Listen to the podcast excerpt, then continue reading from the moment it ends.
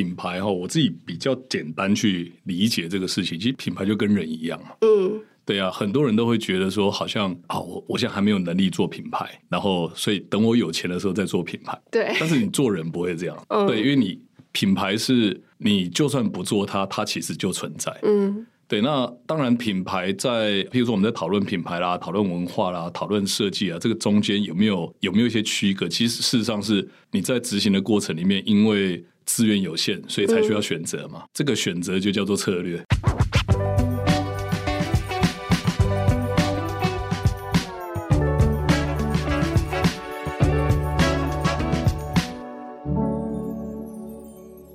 在设计里看生活，在生活里找设计。Hello，各位设计关键字的听众朋友们，大家好，我是易行，欢迎大家收听设计新商业单元。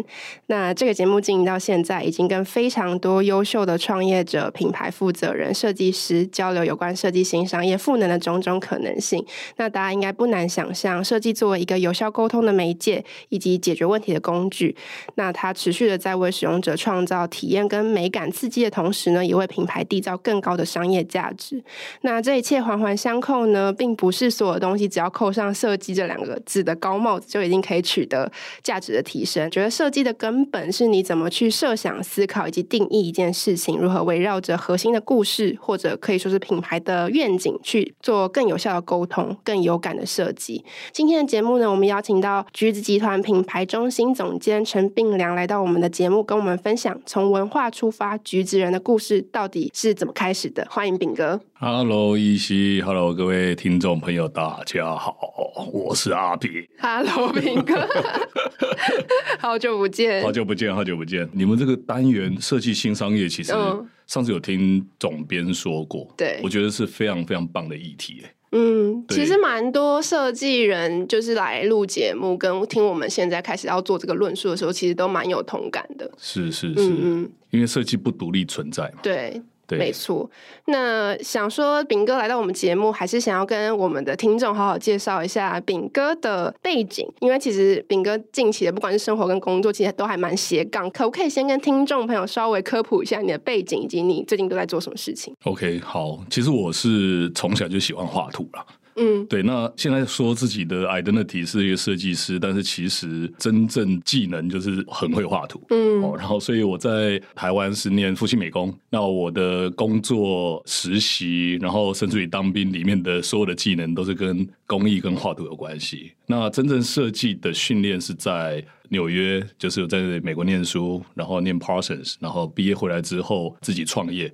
那也因为在那个时候认识了这个橘子这家企业，嗯、但事实上，呃，当时我们大概是在我我是九八年回来台湾创业，做自己的设计工作室。嗯，对。那后来遇到真的就是 dot com 那一波，哦，所以我自己也做了一个呃设计的 dot com 公司。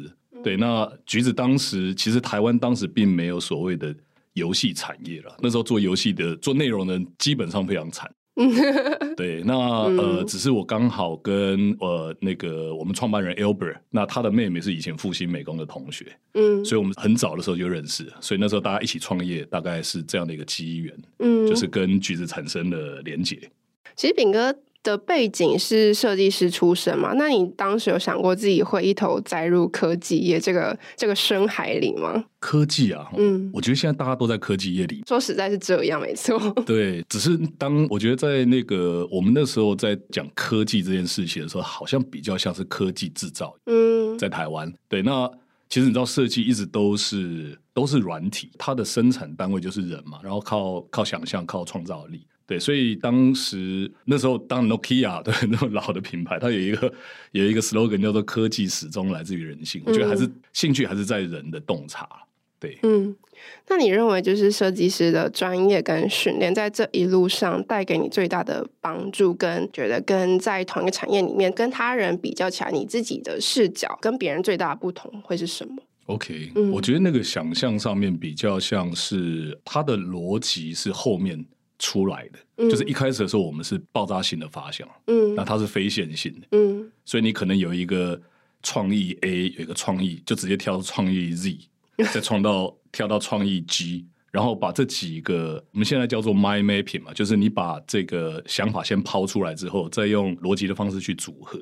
嗯，那我觉得好像跟这种就是说一般的思维比较不一样的地方是说，我们很容易有一个想法，我们就就爆出来。嗯，所以像我们团队里面，我们在讲说，我们常常做 brainstorming。嗯，那那个 brainstorming 的那个缩写叫做都是 BS 嘛，可是我们都叫做。那个叫 bullshit，就是大家 大家一定要讲干话，就是在那个脑力激荡的会议里面，就是尽量把有任何的想法都爆出来，然后之后再去做整理。那因为刚刚炳哥说，你一九九八年就认识了橘子这个集团，然后进而加入。那从加入到橘子呃成立品牌中心。这之间大概经经历了多长时间，以及为什么当时会想要成立这个品牌中心？它的初衷是什么？你看起来现在台湾那个 IPO 就是上市柜公司里面有成立一个专职的品牌单位的公司，其实还非常非常少。确实，据我所知，其实一只手数得出来。嗯，很早的时候跟橘子一起，就我自己创业，然后那橘子也在创业那个阶段哦，然后。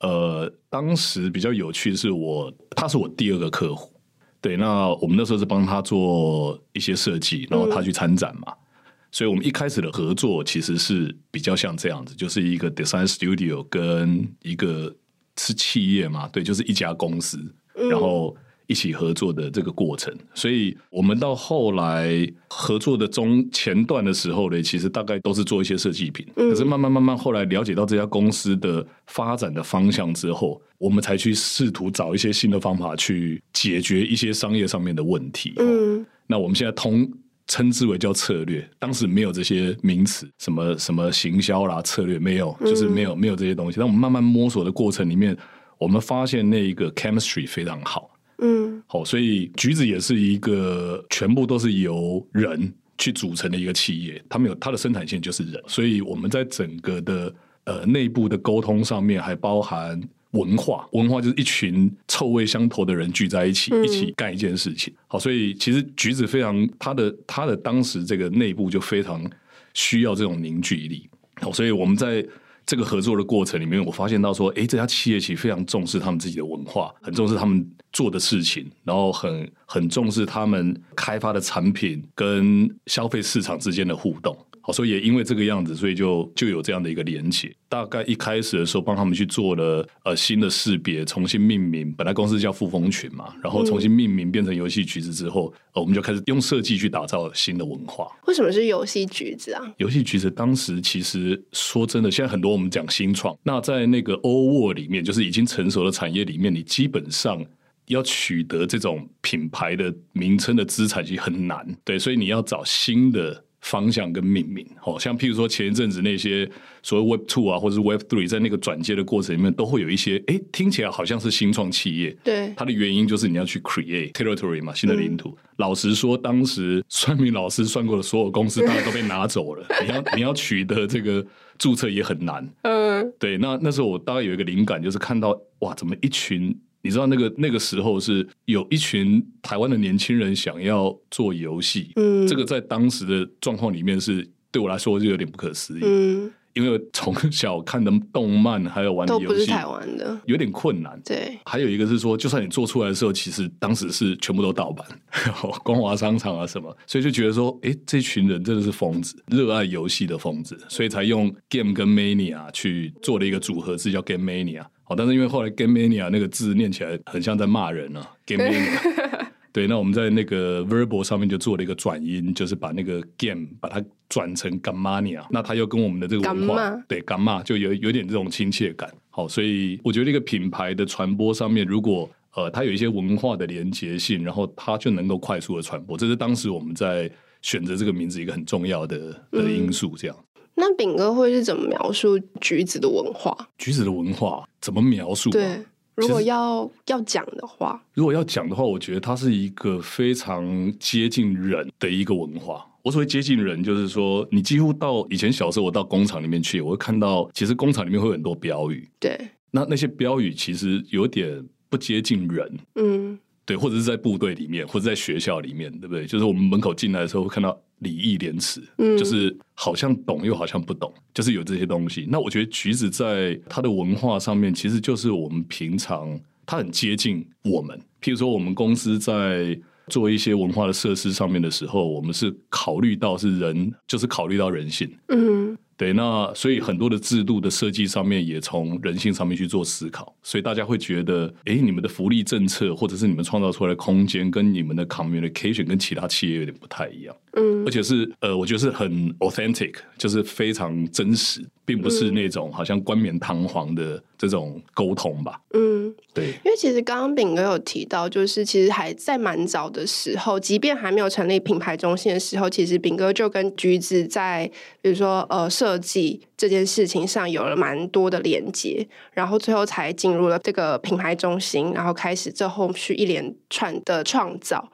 那我还蛮好奇的是，就是一开始在设想，就是设计力进入一个商业的场景，或者进入一间企业的时候，是不是有遇到过一些质疑？或者是哎，为什么我们要做这件事情？或是做这件事情能够怎么样的让这间公司，或是这个公司旗下的产品，或是呃它的品牌更鲜明？嗯，你说一开始的时候，对，一开始的时候，我觉得比较有趣的是这家公司一开始就是软体公司，它就是做游戏的。嗯、对，那我们老大呢？我们公司叫老大，我们创办人 Albert 他就是他其实是工程师背景。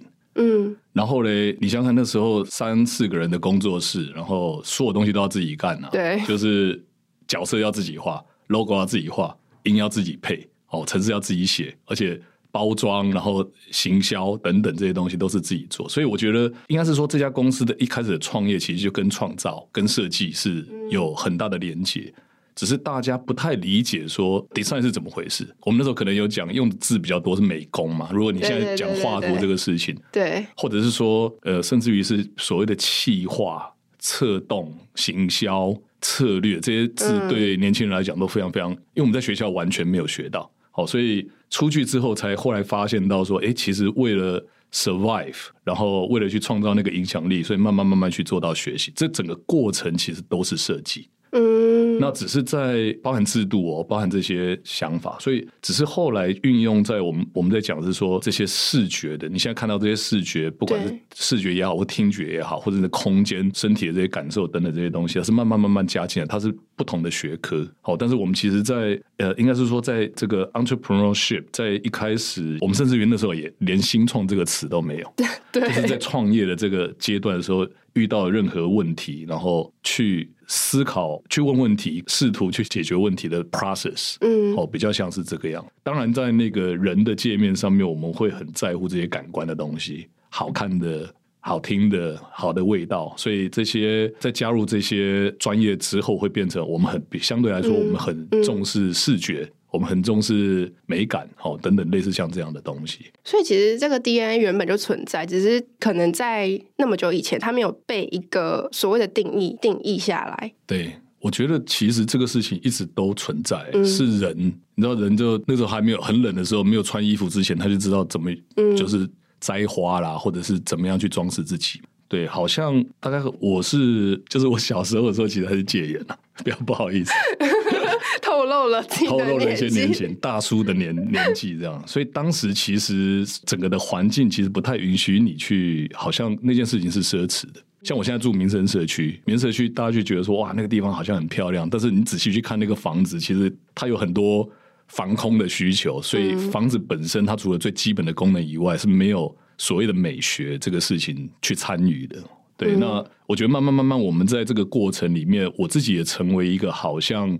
因为我就是从设计来的嘛，哦，所以也希望可以透过更大的平台，然后一起交互去创造一些影响力。这些事情其实美学或者是这些事情其实都存在在，都是我们必须的。嗯。可是大家现在好像把它切成说，设计是另外一个好像很奢侈的事情，或者是柴米油盐酱醋茶吃饱饭，然后其他事情都是好像都是多的。嗯。但我觉得这个想法其实是。必须被沟通了，对，因为它它就是一直存在在在我们的生活里面。因为从去年开始，我们比较 focus 在花很大力气去谈设计新商业这个议题的过程中，其实我自己也在想说，那这件事情我们要怎么谈？因为它确实有可能像刚刚炳哥说，它本来就存在，只是我们没有拉出来去谈论它究竟是以一个什么样的力量在创造一个什么样的改变。所以，当我们要把这件事情拉出来谈的时候，其实我们自己也一直在这个探索的过程中，到底怎么谈大家才听得懂，或是怎么谈大家才会真的注意到说，哦，确实，我确实是在做这件事情，只是我原本可能没没发现，然后我想要分享一下，我最近刚好因为在思考这个问题嘛，嗯、所以我就是呃看了一本书，叫做《指导诞生》，不算是新书了，但是反正我最近看这本书，它是当初推动指导这个地方发展的主要的工程之一，秋元雄史先生他所写的。那他指导这个地方，它是一个在日本濑户内的一个小岛。然后这本书其实是在写说，就是秋元先生跟进入指导的这个集团贝勒森集团，他如何以地区再造、企业的行销、包含艺术实验这三个方向来去促进指导的发展。然后我觉得这一本书有趣跟让我思考的点。在于说，就是这位作者还在这个书里面不断的去辩证说，究竟是商业力的介入才使指导这个地方有机会成为现代艺术指导，还是是艺术的纯粹感性跟它的动能推动了指导的创生？我觉得这其实是一个很有趣的议题。然后这个辩证其实最终导致了这个秋元先生在最后二零零六年的时候决定离开。这个集团辞去地中美术馆的馆长的职务，因为跟他比较站在对立面的，也就是这个贝勒森集团的会长，他觉得指导成功某种程度上是资本注入的成果。然后他为了想要证明说这个呃用资本的方式去推动人文的艺术的发展的成功，所以他希望把这些一切在指导发生的事情都复制到其他的岛上去，就跟我们现在在想象一个商业的发展历程是一样，我们要可以复制才能证明这个。商业模式是成功的，那总之他们两个就在这这个上面有了一些讨论跟辩证。然后相反的，就是秋元先生他认为说，指导成功其实是建立在艺术家、设计师、建筑师他们心无旁骛的创作，打造出所谓的唯一，也就是艺术它具备了一个独一无二的特性，才能使指导这么具有魅力，然后也才能推动说指导贝勒森集团在指导上的不管是旅宿业的发展可以成功。然后我觉得他这两个人完全站在完全不同的。角度去看待这个事情，然后我觉得这也是设计新商业想要讨论的议题。所以我刚刚讲了这么多，其实我是想要延伸回来，就是问说，哎。其实我们思考设计新商业的题目，在打造品牌的过程中，它其实跟做广告行销有点不同。它有时候并没有办法直接指向某一个具体的商业成果，那它影响的可能是非常无形的。就像可能炳哥做了很多的企划，包含可能基金会做了很多事情，它其实并不一定指向某一个有形的成果。那在这个前提之下，你其实很难去归因说，哎，那我们做这件事情到底它的目的或它的结果就是什么？好像有点难，所以我想要问的是，你怎么去衡量就是品牌带来的价值，或者是设计带来的实际影响？我觉得这可能也是很多在第一线工作的人会遇到的问题。比如说，大家真的都误会了做品牌怎么做，做品牌的意义是什么，然后导致可能大家很多做品牌的人被要求说，你要拿出一些什么成绩来证明说你这个是有效的。嗯，我觉得我们在做课程或是做很多演讲或是内容的时候，很多会有这种声音出现。对，所以蛮想。想要问炳哥这一题的品牌哈，我自己比较简单去理解这个事情。其实品牌就跟人一样，嗯，对啊，很多人都会觉得说，好像啊，我我现在还没有能力做品牌，然后所以等我有钱的时候再做品牌。对，但是你做人不会这样，嗯，对，因为你品牌是你就算不做它，它其实就存在，嗯。对，那当然，品牌在，譬如说我们在讨论品牌啦、讨论文化啦、讨论设计啊，这个中间有没有有没有一些区隔？其实事实上是你在执行的过程里面，因为资源有限，所以才需要选择嘛。嗯、这个选择就叫做策略。那你在不同的策略选择上面，会选择不同的策略工具，这个过程大概就会会是这个样子。我觉得当初在思考这个事情的时候，我比较自己比较单纯，就是说，因为刚从日本回来，嗯，对，然后你有喜欢吃什么拉面吗？人会一开始会先挑嘛，比如说，哎、欸，像我喜欢豚骨子的，我喜欢那个猪骨的白汤的，还是你你的那个汤头？嗯，我喜欢白鸡白汤，鸡白汤对不对？然后那这些东西，这个大概就是你的一个品牌的基本调性。有时候我们常在做，譬如说可能在广告或是 marketing 上面，他们会讲说啊，对不起，我是做 product marketing 的，我不是做 branding marketing。确实是他在他在工作上面会被区分成这样的。可是事实上，一个好的 marketing 它是能够两边行销的，嗯、就是你可以讲 product，but at the same time 你也可以不断的让大家知道说，大家好，我是鸡白汤，哎，不是骂脏话，好，就是。那我鸡白汤是连接到什么地方？你是会连接到九州吗？还是连接到北海道？就是这个是一个基本的调性。所以其实我们公司就是说，我在操作品牌的这个过程里面，比较是这种想象，就是说我们一直要去熬这个。那这个汤头是你怎么熬都不会熬出这个范围嘛？这一个汤头也是提供给。任何的餐点，你在外面你要做什么 design，你要推出什么样的产品，它其实大家一吃到你这个产品的时候，都都觉得说，啊、哦，对你这就是 Sapporo 的，哦，你这个就是 Kyushu 的，是九州的，那你这个就是橘子的，好，所以我们常常在那个内部里面在讨论说，诶，我们怎么样去创造那个橘子的风味。那这些人的感觉，这些你可以碰触到这些五感的感觉，其实就是你的汤头嘛。这个品牌的汤头，那里面包含很多文化，这个我们做事情的方式，对，慢慢这样子的方式去做思考。所以我觉得品牌在应该是说，台湾现在进入到一个品牌的时代哈，很多东西其实就是要建立观念开始。因为你你知道没有观念的话，做什么事情都不对，它会变成是一种零和的状态。像我们公司那个文化建立起来之后，公司的一楼，呃，当我们去讨论说我们要不要一个很棒的咖啡的时候，大家那个文化性是一致的，所以我们不会有太多讨论，就是哎，这肯定就是要做一个很屌的咖啡，在这个地方。可是，如果大家的观念是不在同条线上面的时候，其实你很多效益会出不来。这是我觉得这是文化很大很大的魅力。嗯，我觉得好像讨论品牌议题，最终还是不免要回到企业文化跟初衷这件事情。就跟炳哥经常在讲，就是讲品牌这件事情，最终跟回到谈橘子人、橘子的企业文化这件事情一样。那想问说，你认为企业文化它如何影响了品牌的存在，或者品牌的永续发展？其实刚刚说就是跟做人嘛，然后它不但是对内影响，它对外其实也影响，就是你会号召什么样的一群就是好伙伴，对，然后你会碰到什么样的消费者，对，然后这个文化会引导我们去创造什么样的作品，然后我们做什么样的回馈，其实它就是一个正循环。而且企业哈，我觉得一个企业本身它在做的时候，盈利一定是它的，就是每一家企业都要盈利，这我们知道。可是如果这个企业它存在这个地球上面，它没有。创造价值，那么这个是一个不需要存在的企业。这个价值是指无形的价值吗？这是很多无形的价值啊，就是大家会觉得说。哎，班上有个同学，就是有阿炳真好，有有义熙真好。可是如果我们都 not relevant，就是我们怎么样去创造那个所谓的影响力？对，这个影响力刚刚有讲到，就是在市场上面去看的时候，呃，不管中间我们是用 design 的方式，或者是怎么去做这个东西，其实我们在讲影响力，在商业上面就会回到销售。我觉得那个是非常非常具体。像你刚刚说指导的那个案例啊。指导他会变成有名，其实因为他其实你去看他创造这个影响力，可是他也是 good business。对啊，确实。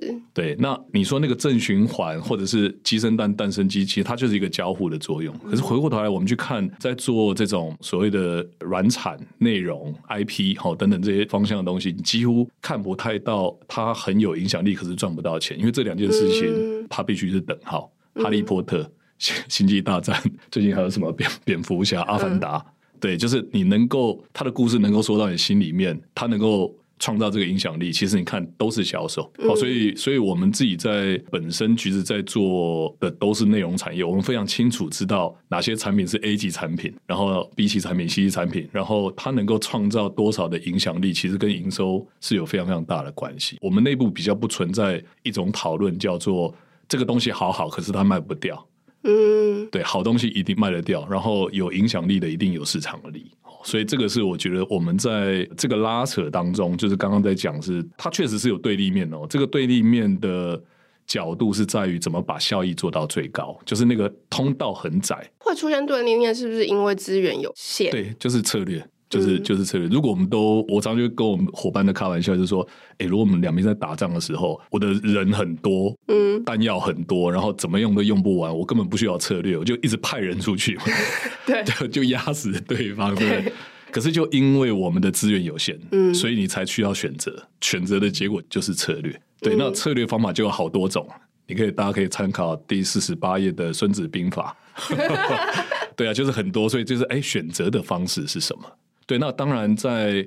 我觉得回到设计本身的时候，大我我们要能够理解到说，呃，设计对于企业或对于商业是一个什么样的工具？你不能说一昧的追求美感，或者是说啊，其实我的才是对的，你的不好看等等这些东西，我们就没有没有办法有对话。好，所以我我认为在商业上面，我们才会讲到设计。不然的话，如果回到我自己本身，可能就是叫做创作。那我们在做商业上面的创作的时候。就是，也就是到设计这件事情去看的时候，它其实也有很多策略的方式跟不同的选择。呃，回到自己自身来看的话，我们作为一个设计师，我们对于这些工具的熟练度够不够？字体的选择、颜色的选择、构图的选择等等，哈，这些东西是我回到我们自己自身嘛。对外去媒合这些商业的行为的时候，你当然要碰到跟客户沟通，跟你的需求者去讨论他们的想法是什么，然后为什么他们这样想。那我能不能提供更好的、更好的想法？对啊，所以我觉得这个里面其实它就设计本身，它也有分最上设计跟下设计。下设计的话，其实一直在提供工具，你就很容易变成是只提供技术，也就是变成技术提供者。那上设计的话，你提供是一些想法、一些可能性。然后能够去创造，对，那我觉得在这个中间的过程里面，我们会碰到很多不同的曲线吧。对，一个工作也不是说你一定大师就一定做比较高尚的设计，对，哦，那但我觉得都是在那个整个整个过程当中，你怎么去运用这些？我其实好像觉得做品牌这件事情好像急不得，它好像是一件小火慢炖的事情。有一个想法是说，它其实是在一起的。我们讲这个品牌的最大极就是创造一个信仰嘛。嗯，对啊。那那假设我们都去传教，对不对？我们都去传教，然后呢，你到底是先传教还是拉教友嘞？对啊。嗯。可是你在，所以其实它分不开。它分不开，它而且它在过程里面，它要教，就是要互相要要有一个 interaction。嗯。如果我们把这件事情分开来的时候，它在尤其我们组织变那么大的时候，它会变成。各位，我们先拉教友。好，所以我们我们一定要 day one 就建立品牌，不能说哦，我今天先先赚钱再说。我们等到哪一天我够资源了，我再来建立品牌。对，它就是在一起的。那你只是说这个事情是，当你遇到你会遇到那种就是在拉教友的时候，在字里行间，它不断的置入。嗯，好，就是我觉得品牌文化这些东西，就是慢慢慢慢做做植入。那你你如果只做植入的话，大家会觉得很烦啊。就是奇怪，我们出那最好就是我心甘情愿被你植入，对，或者是他有需求的时候。嗯、那我觉得在，在我觉得这两件事情是的，他必须细水长流。可是同时间，因为我们是在。两千年 dot com 就是我们从 Web One 的时候就进入了，竞争非常激烈。对，那其实一直到现在 Web Two、Web Three，然后整个过程我们其实一直都是去碰前面最、嗯、最最大的那个风浪的那个那个环节哦，所以我们非常清楚知道说，其实品牌的建立有可能在一夜之间哦。你看那个之前不管是 App 或者是三这些做 Crypto 的，它其实它的品牌也是马上就被知道。哦，一个好的内容也是，哎，怎么忽然？我记得我那时候看《阿凡达》的时候也是，怎么忽然动画片冲到这种高峰？对啊，所以所以其实它是这个品牌的建立是很快有机会的。我们在讲 branding 这件事情的时候，它一定跟嗯市场是有关系，它不会是分开来。好，所以我觉得在呃设计的过程里面，是我们怎么去？我常常讲就是说，我们不是在做设计，我们是在做生意。嗯，你往往看到很多很棒很棒的欧洲品牌哦，它可能是像瑞士的一个小农。哇！你进到他那个挤牛奶那个空间，到他牛舍去的时候，你会会觉得哇，好文青哦。